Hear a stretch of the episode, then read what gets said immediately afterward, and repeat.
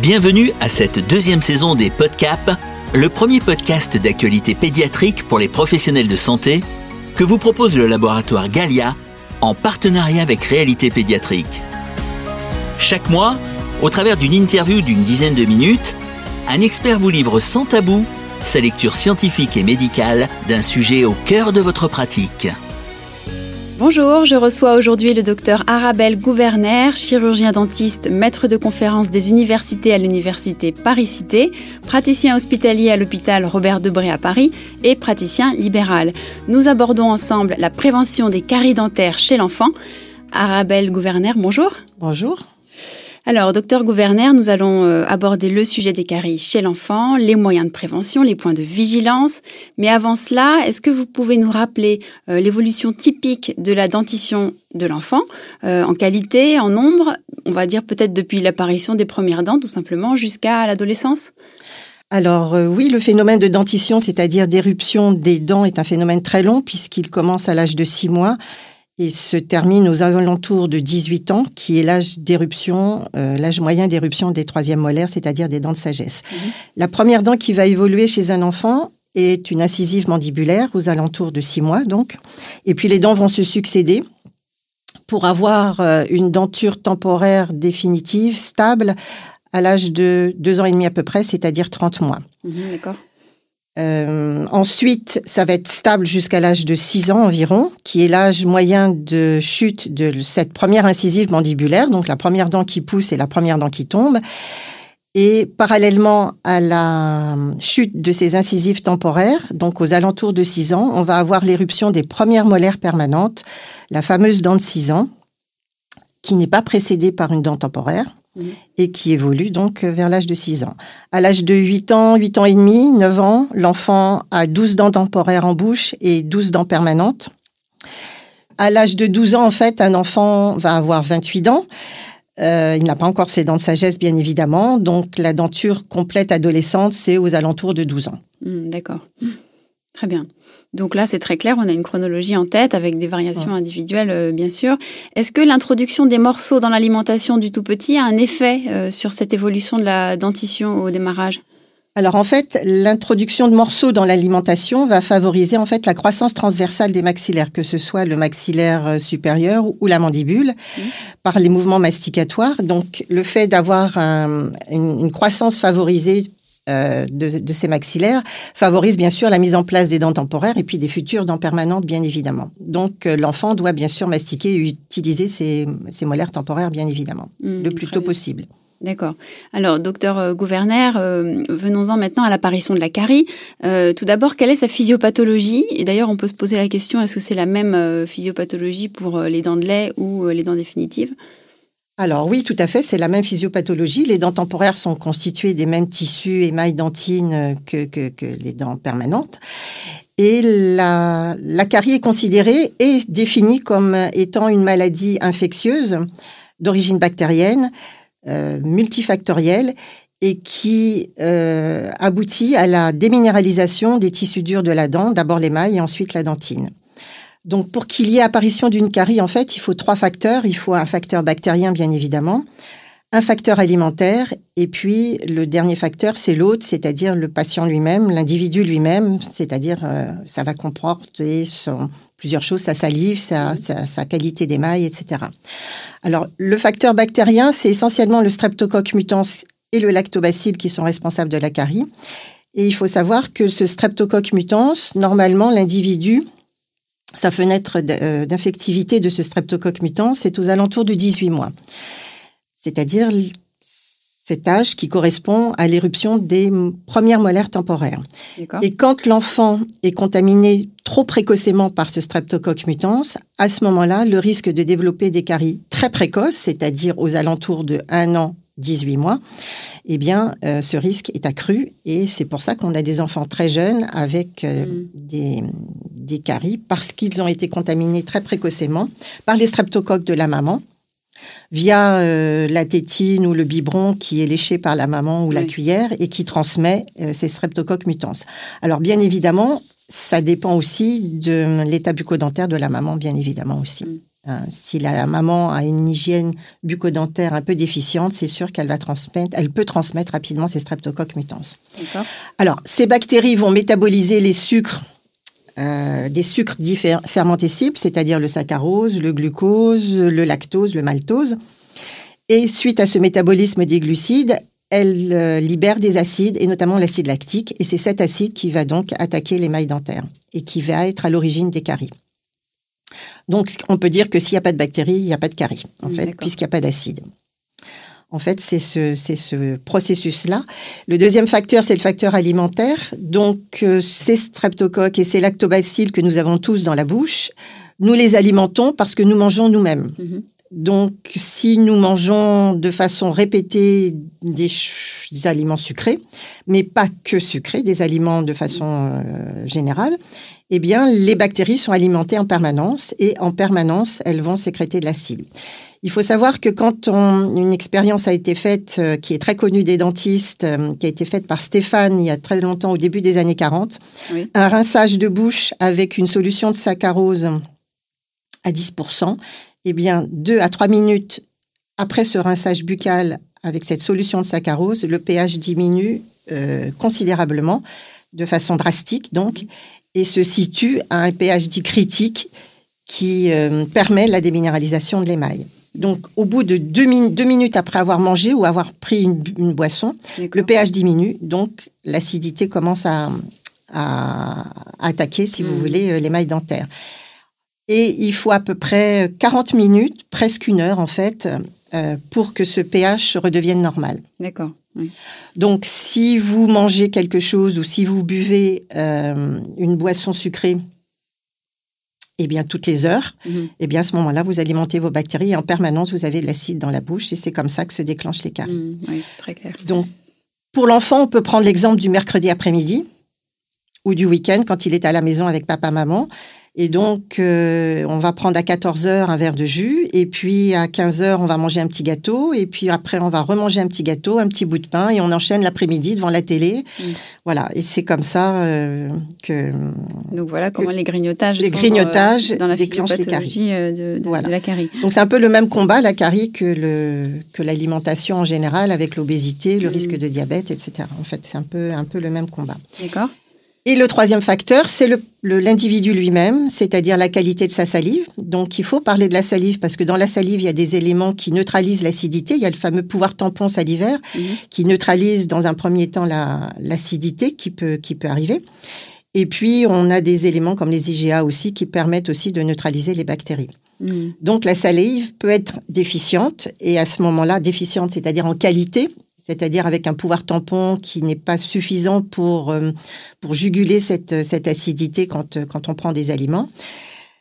Et il faut en tenir compte. Et le deuxième facteur, est bien sûr, c'est le facteur individuel au niveau de l'émail lui-même. On sait très bien que euh, l'émail est différent d'un individu à l'autre. Il y a des émails, euh, un émail qui va être plus ou moins résistant à l'attaque acide. Et mmh. ça, c'est c'est la génétique en fait, euh, qu'il y a beaucoup de recherches qui sont faites dessus. On ne peut pas dire que la carie, et bien sûr la carie n'est pas une maladie euh, héréditaire, mais la, la, qualité de l'émail, euh, la façon dont les cristaux sont agencés est bien sûr une notion qu'il faut qu'il faut avoir en tête parce que ça, cette façon dont les cristaux d'apatite sont agencé, bien sûr, est héréditaire. Mmh, très bien. Donc c'est très clair, hein, cette physiopathologie avec ces trois éléments clés, bactéries, alimentation et puis le, point, l'aspect individuel. Euh, finalement, en pratique, si on traduit donc euh, les facteurs dans l'hygiène de vie de l'enfant qui contribuent à l'apparition de la carie, comment pourrait-on les résumer? Alors, ce qui va favoriser la carie chez l'enfant, on peut parler d'abord, euh, on va parler d'abord du tout petit. Je pense que c'est bien, on va par ordre chronologique. Donc, le tout petit, qu'est-ce qui va favoriser la carie chez le tout petit? Eh bien, ça va être euh, essentiellement pour nous les dentistes, c'est la prise de biberon à volonté quand l'enfant a plus de un an et surtout la prise de biberon ou l'allaitement nocturne en fait. Mmh. C'est l'endormissement de l'enfant euh, auprès de sa maman, c'est le fameux cododo qui facilite et qui encourage cette prise de, de lait, soit de lait, soit maternel, soit de biberon lacté. Mmh. Il faut savoir que nos sociétés savantes de dentisterie pédiatrique recommandent de ne pas allaiter, de ne pas donner de biberon la nuit Oui. au-delà de un an, un an et demi, si vous voulez, Mhm. parce que ça favorise largement euh, l'apparition de, de caries. Et donc, le deuxième facteur dans l'hygiène de vie, c'est bien sûr euh, l'absence d'hygiène orale, évidemment, euh, dès le tout petit, dès le plus jeune âge. Et chez l'enfant de 3-4 ans, c'est pareil, quand il n'y a pas de brossage régulier, c'est Mm. au moins quotidien, au moins le soir, c'est sûr que ça favorise l'apparition des caries. Hmm, donc à tous les âges, après, c'est la même Exactement. chose euh, pour la suite. exactement. Est-ce qu'il y a des pathologies qui favorisent euh, également l'apparition des caries? Ce qui va peu favoriser, ce qui peut faire le lit des caries chez l'enfant, ce sont les anomalies de structure de l'émail. Euh, il faut savoir que ces anomalies de structure, on les rencontre à la fois sur les dents temporaires et à la fois sur les dents permanentes. Donc, ces anomalies de structure se manifestent en fait euh, cliniquement par des taches qui sont sur les dents des enfants, c'est des taches plus ou moins marron. Mais euh, en fait, cet émail qui est mal minéralisé en fait, Oui. puisque c'est un défaut de structure, c'est une anomalie de la minéralisation des dents. Et bien comme cet émail est moins bien minéralisé, il va faire le lit des caries. Cet émail étant moins bien minéralisé, va avoir tendance à s'user davantage lors des, de la mastication, évidemment. Et puis, euh, il est moins résistant à l'attaque acide des bactéries. D'accord Donc, ça se rencontre en denture temporaire, mais ce qui est plus perturbant et plus troublant pour nous, c'est que il n'y a pas d'étiologie euh, trouvée pour ces anomalies de structure. Mhm. Et sur les dents permanentes, euh, on a à peu près entre 15 et 20 des enfants qui sont atteints et euh, qui se trouvent à l'âge de 8 ans avec des premières molaires permanentes très cariées Mhm. parce que il faut savoir que ces premières molaires sortent dans la bouche des enfants et sont ignorées de tout le monde en fait. Comme elles ne sont pas précédées par une dent temporaire, eh bien, euh, les parents savent pas qu'il y a des dents permanentes dans la bouche des enfants, Mhm. ne regardent pas la bouche de leurs enfants et donc ne voient pas ces fameuses taches et Oui. donc les dents se dégradent euh, petit à petit euh, et même très rapidement Hmm, euh, dans la bouche de, de ces enfants. D'accord. Donc, Donc- pra- pratiquement un enfant sur cinq, vous dites. hein. C'est presque un enfant sur cinq, suivant les études, suivant les études qui sont faites. Par exemple, il y a une étude récente qui a été faite dans le sud-ouest, dans la région de Bordeaux. C'est un petit peu plus de 18% des enfants. D'accord. Voilà. Et donc, c'est cette pathologie qui- ça- qu'on appelle, nous, MIH, M pour molaire, I pour incisive et H pour hypominéralisation, Mhm. qui constitue une véritable pathologie, une entité pathologique hein, qui n'existait pas et qui n'était pas enseignée il y a une vingtaine d'années, mais Mhm. qui maintenant existe. Et, D'accord. Voilà. Est-ce que les dents sont plus fragiles, euh, plus à risque de caries à certains stades de leur apparition ou de leur euh, évolution? Tout à fait. Dès qu'une dent fait son éruption dans la cavité buccale, que ce soit une dent temporaire ou une dent permanente, elle est plus sujette à, plus à risque d'avoir une carie, tout simplement parce qu'elle est immature, c'est-à-dire son émail est immature. Et dans les deux ans, trois ans qui suivent l'éruption, la dent subit une maturation post-éruptive, l'émail subit une maturation post-éruptive, c'est-à-dire qu'il va recevoir euh, des minéraux, de l'apatite, de l'hydroxyapatite, euh, voire fluoroapatite, qui sont des cristaux qui vont précipiter à la surface de l'émail et combler les porosités de cet émail qui est immature quand la dent fait son éruption. Hmm, Donc le fait d'être immature, ça, hum, il y a des porosités en surface qui permettent l'adhésion beaucoup plus importante des bactéries. C'est pour ça que la, Mm. la carie euh, peut arriver beaucoup plus rapidement. Il faut savoir qu'une dent permanente, la fameuse dent de 6 ans dont je parlais tout à l'heure, quand elle fait son éruption, quand le contexte s'y prête, elle peut se carier dans les 6 mois à 18 mois qui suivent l'éruption. D'accord. Donc dans les 6 mois qui suivent, elle peut se carier. Et est-ce que selon le type de dent, euh, la carie se place à un endroit différent de la dent? Alors, les dents temporaires vont se carier préférentiellement euh, au point de contact, c'est-à-dire euh, les caries se développent entre les dents. Les dents sont assez serrées, les dents temporaires généralement. Et donc, la carie typique de la dent temporaire, c'est les caries qui se développent entre les dents. Par contre, la première molaire permanente va se carier au niveau d'un sillon qui est plus ou moins anfractueux. Et donc, euh, comme le sillon étant fractueux, vous avez une stagnation de la plaque bactérienne et donc euh, la carie se développe très facilement au fond des sillons. Hmm, D'accord, très bien. Alors, docteur Gouverner, euh, venons-en maintenant aux bonnes règles de prévention de la carie chez l'enfant. Et euh, peut-être commençons par les règles de prévention chez le tout petit. Donc le tout petit, le bébé, euh, le bébé qui a un an, qui commence à avoir quelques dents, eh bien, l'hygiène orale, c'est peut-être pas la brosse à dents avec du dentifrice, mais au moins conseiller aux parents d'utiliser euh, une compresse, euh, soit sèche, soit c'est peut-être préférable imbibée de sérum physiologique et qui permet d'essuyer les enduits qui sont sur les dents, voire même sur les gencives, après la prise d'un biberon, par exemple.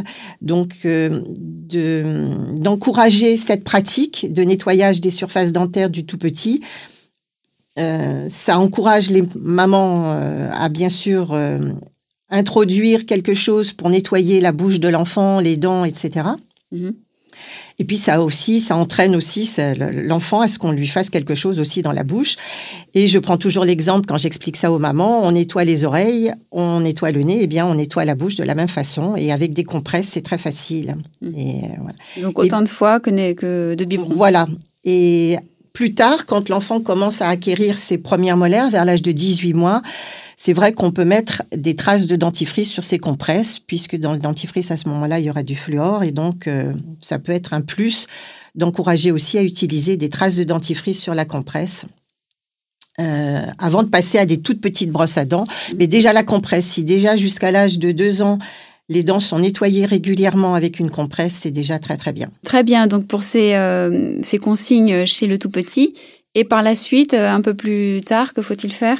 Alors, quand l'enfant grandit, bien évidemment, il a droit à sa, brosse à dents. Donc, c'est toujours adapter la brosse à dents à l'âge de l'enfant, pas prendre des brosses à dents trop grandes. Utiliser un dentifrice, un dentifrice fluoré, bien évidemment. Donc les dentifrices, maintenant, le dosage en fluor a été, la concentration en fluor a été augmentée là, ces dernières années. Donc maintenant, il est passé à 1000 ppm pour les petits enfants. D'accord.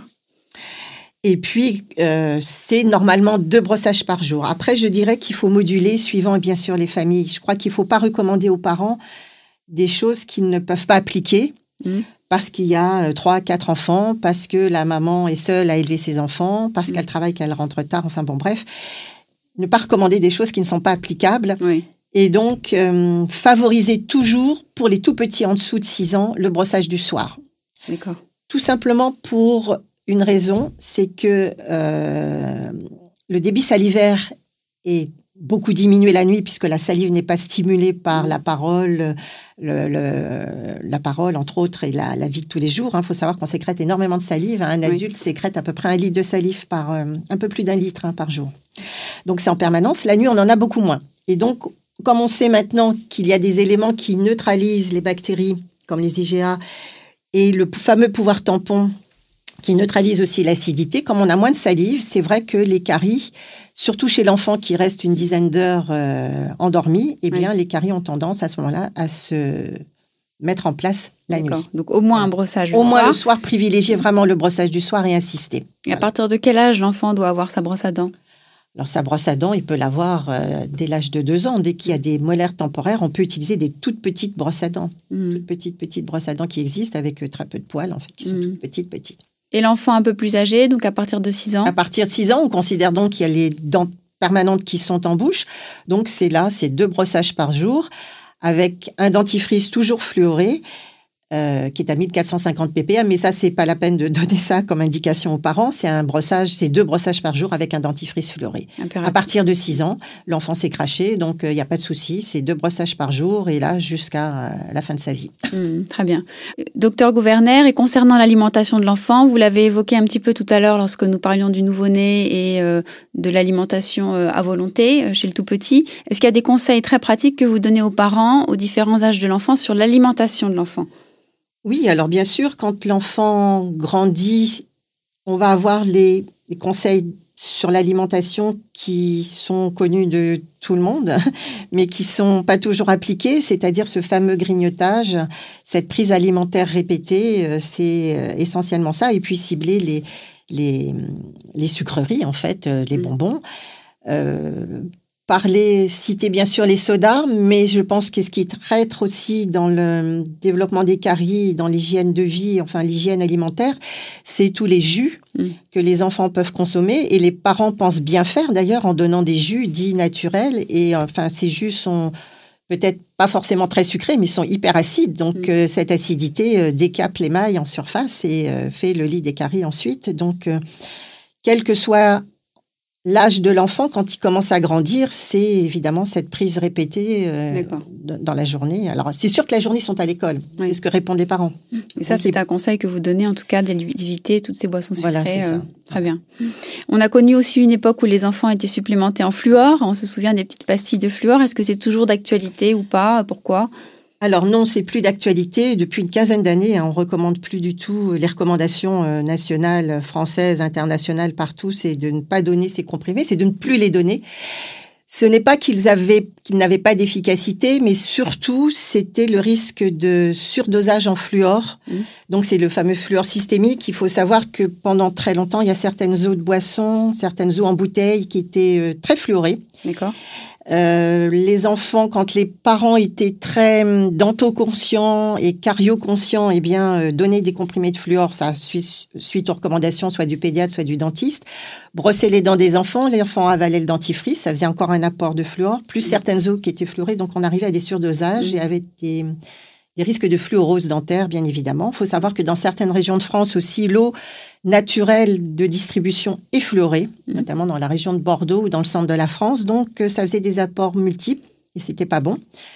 Mais par contre, le fluor par voie topique, lui, est largement recommandé. D'accord. Pour deux raisons. Le fluor a une action sur la surface de l'émail. Il va favoriser la hum, reminéralisation des hum, lésions carieuses débutantes avec la formation donc de cristaux d'apatite et de fluoroapatite, surtout de fluoroapatite qui va précipiter, qui vont précipiter à la surface de l'émail. Ça, c'est le premier rôle du fluor. Et le deuxième rôle du fluor, c'est de, de neutraliser la, le métabolisme bactérien.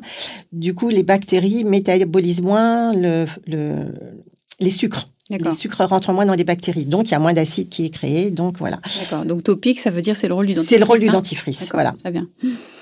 Alors voyons maintenant quand euh, ce tout petit puis cet enfant va venir euh, voir son dentiste. Euh, on aimerait savoir peut-être à partir de quel âge vous conseillez aux parents de faire la première visite chez le dentiste avec leur enfant? Alors, ce qu'on conseille, c'est l'âge de 3 ans. Il faut savoir que les recommandations internationales, les sociétés savantes de dentisterie pédiatrique recommandent à un an. D'accord. Donc là, si on dit ça si je dis ça à mes confrères dentistes, ils vont hurler. Donc, euh, pourquoi un an? Tout simplement, c'est pour donner les conseils aux parents sur justement l'allaitement nocturne, la prise de biberon nocturne, sur l'hygiène orale, etc. Donc, on, pourrait être plus raisonnable et puis euh, collé à la réalité euh, française, je dirais que l'âge moyen, c'est trois ans. D'accord. Donc, à trois ans, visite euh, MT Dents, là, proposée par la Sécurité sociale Exactement. Le MT Dents, donc préconisé par la Sécurité sociale, donc qui envoie aux parents avant le troisième anniversaire, avant aussi l'anniversaire des 6 ans, 9 ans, 12 ans, 15 ans et même 18 ans, je crois. D'accord. Eh bien, pour inciter les parents justement à consulter. Donc, on va dire l'âge moyen de la première consultation, c'est trois ans. On peut dépister des choses évidemment à trois ans, notamment ces fameuses anomalies structure de l'émail, mhm. euh, qui, comme je le répète, font le lit des caries. On peut dépister des caries aussi, mais aussi ça habitue l'enfant à venir consulter chez le dentiste et ensuite à avoir moins peur en fait et, euh, voilà se familiariser avec le monde dentaire, le monde du cabinet dentaire. Donc une première visite chez le dentiste en tout cas qui ne qui n'attend pas euh, qu'il y ait un problème. Exactement, mm. c'est toujours prévenir. D'accord. Une carie sur une dent de lait, est-ce que c'est moins grave qu'une carie sur une dent définitive? Alors, on ne peut pas parler en termes de gravité. Euh, c'est toujours contrariant, une carie. Hein. Euh, la carie sur la dent temporaire évolue assez rapidement, tout simplement parce que les structures, la dent temporaire est plus petite qu'une dent permanente et les, tissus, les structures de la dent temporaire ont des épaisseurs plus fines. Donc la carie évolue très, assez rapidement sur la dent temporaire et on est assez rapidement sur la pulpe, c'est-à-dire la partie vivante. Et quand la carie touche la partie vivante, donc la dent nécrose, ça s'infecte. Et là, l'infection de la dent temporaire, c'est vrai, peut avoir une incidence sur le germe de la dent permanente sous-jacente. D'accord. Si, parce que les abcès ne sont pas forcément douloureux. Et donc, les abcès restent des mois comme ça dans la bouche des enfants. Et, euh, quand ils viennent consulter, c'est vrai que euh, un abcès ancien peut avoir eu une incidence. Mhm. C'est-à-dire, qu'est-ce que c'est que l'incidence sur le germe de la dent permanente? C'est entraîner un trouble de la minéralisation de cette dent permanente, tout mhm. simplement. Très bien. Alors en pratique, ce dentiste, on a parlé des visites chez le dentiste aux différents âges de l'enfant, est-ce qu'il pratique des gestes préventifs de la carie? Euh, de façon systématique peut-être même Alors, de façon systématique, non, parce que rien n'est fait de façon systématique, mais il existe le fameux comblement des sillons, c'est-à-dire l'obturation préventive des sillons, que nous pratiquons sur les premières molaires permanentes euh, et les deuxièmes molaires permanentes qui évoluent à l'âge de 12 ans, qui consiste en fait à appliquer un, un vernis, c'est-à-dire une résine un peu fluide, qui va venir combler toutes les anfractuosités qui sont à la surface des dents, tous les petits puits et fissures, tous les petits sillons. Euh, et euh, une fois obturés, ces sillons, évidemment, ne se, ne se carrient pas. L'avantage de cette prophylaxie, c'est qu'elle reste des années en place, en fait. On applique ce vernis à l'âge de 6-7 ans, on va dire 7 ans en moyenne sur la première molaire permanente. À 12 ans, on va le faire sur la deuxième molaire permanente. Et quand l'enfant a 15-16 ans, normalement, tous ces sillons sont obturés. Euh, les vernis restent très, très longtemps en place. Mmh, et la deuxième euh, chose que l'on peut faire, la deuxième acte que nous avons à notre, dans notre arsenal, c'est l'application de vernis fluoré. Ce sont des produits qui sont un peu collants, que l'on place euh, à la surface des dents en fin de séance. L'enfant ne doit pas manger ni boire pendant deux heures après cette application de produit, mais euh, c'est une, une, efficacité réellement prouvée. Il y a pas de, mhm. c'est largement recommandé et c'est un minimum de deux fois par an chez les patients qui sont à risque carieux élevé. Hmm, d'accord, très bien, c'est très clair. Alors pour terminer, docteur Gouverneur, est-ce que vous pourriez nous donner euh, peut-être trois messages clés à retenir pour les professionnels de santé qui nous écoutent sur la prévention de cette carie chez l'enfant? Alors j'insisterai, alors les trois, bien sûr, trois, messages clés.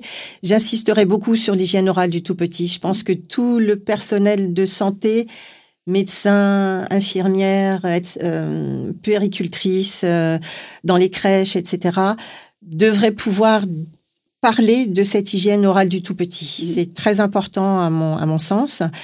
Euh, quand on voit des enfants de 3 ans qui sont polycarieux, qui ont des abcès partout parce qu'ils ont eu des caries qui ont débuté très tôt, donc ça c'est vraiment dommage. Et l'hygiène orale du tout petit a sa place et a son importance et il faut en avoir notion et avoir euh, conscience de, en fait mhm. de ça.